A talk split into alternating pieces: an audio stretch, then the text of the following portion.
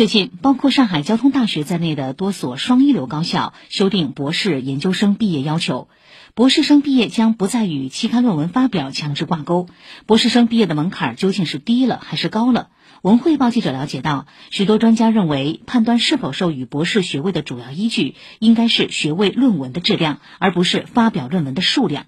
取消论文发表的限制性条件，主要目标也是为了鼓励学生们将更多的精力投入有价值、有创新意义、真正的科学研究。只有从重数量走向重质量，让学术研究离功利更远一些，博士生才有机会产出更高水平、更有价值的研究成果。